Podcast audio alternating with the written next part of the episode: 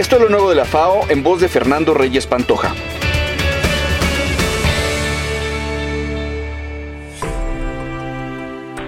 Colmorada, chile, amaranto, maíz y hasta algo de jitomate es lo que don José cultiva por primera vez en su parcela después de 50 años.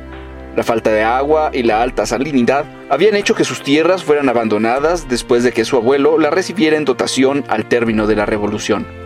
José Jiménez López es el presidente del Comisariado Ejidal de Santiago Tuyehualco y del Sistema Hidroagrícola del sureste de la Ciudad de México. Aproximadamente 50 años que no, no se sembraron estas tierras. Esta era una zona altamente productiva de maíz.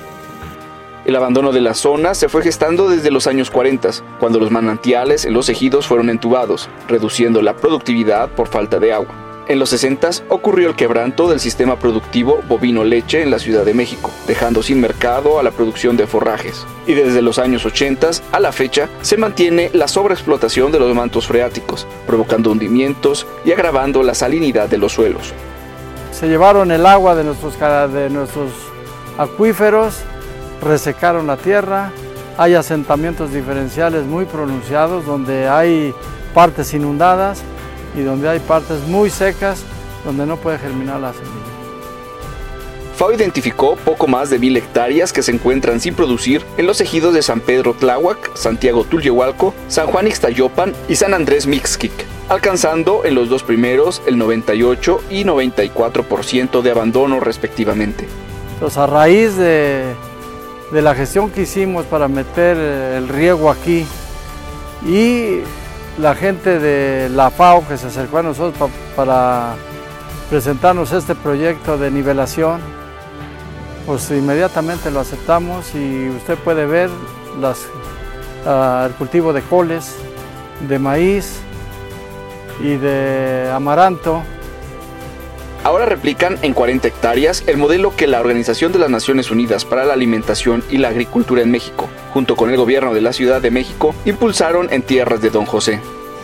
Tenemos dos proyectos de 20 hectáreas que ustedes están viendo ahorita aquí para sembrar maíz nativo y otras 20 hectáreas pasando los árboles que ustedes ven al fondo, vamos a sembrar amaranto. Según explica don José, los ejidatarios realizaron gestiones para volver a introducir el riego y realizaron actividades de nivelación y mejoramiento de los suelos. El primer trabajo que se hizo fue hacer los estudios correspondientes de la compresión de la tierra.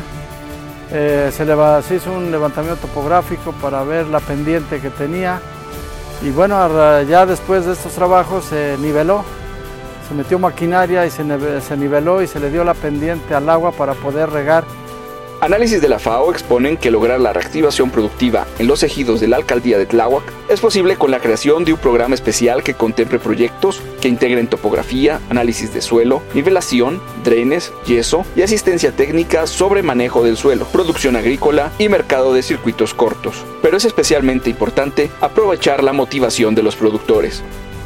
40 hectáreas sin descartar las demás tierras que componen nuestro ejido vamos a tratar de reactivar todo, todo, toda, todas las 335 hectáreas.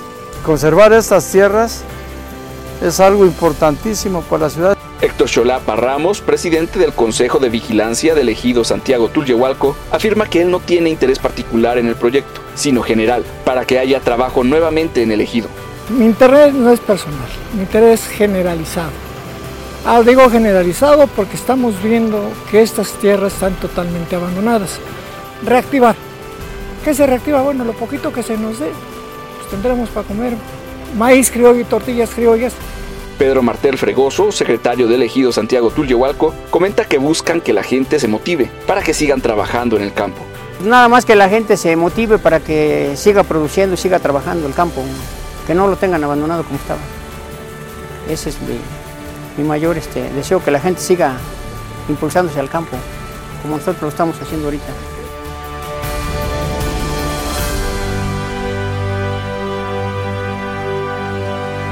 Conoce más historias como la del ejido Santiago Tuyehualco en www.fao.org. Gracias por escucharnos. Hasta la próxima semana.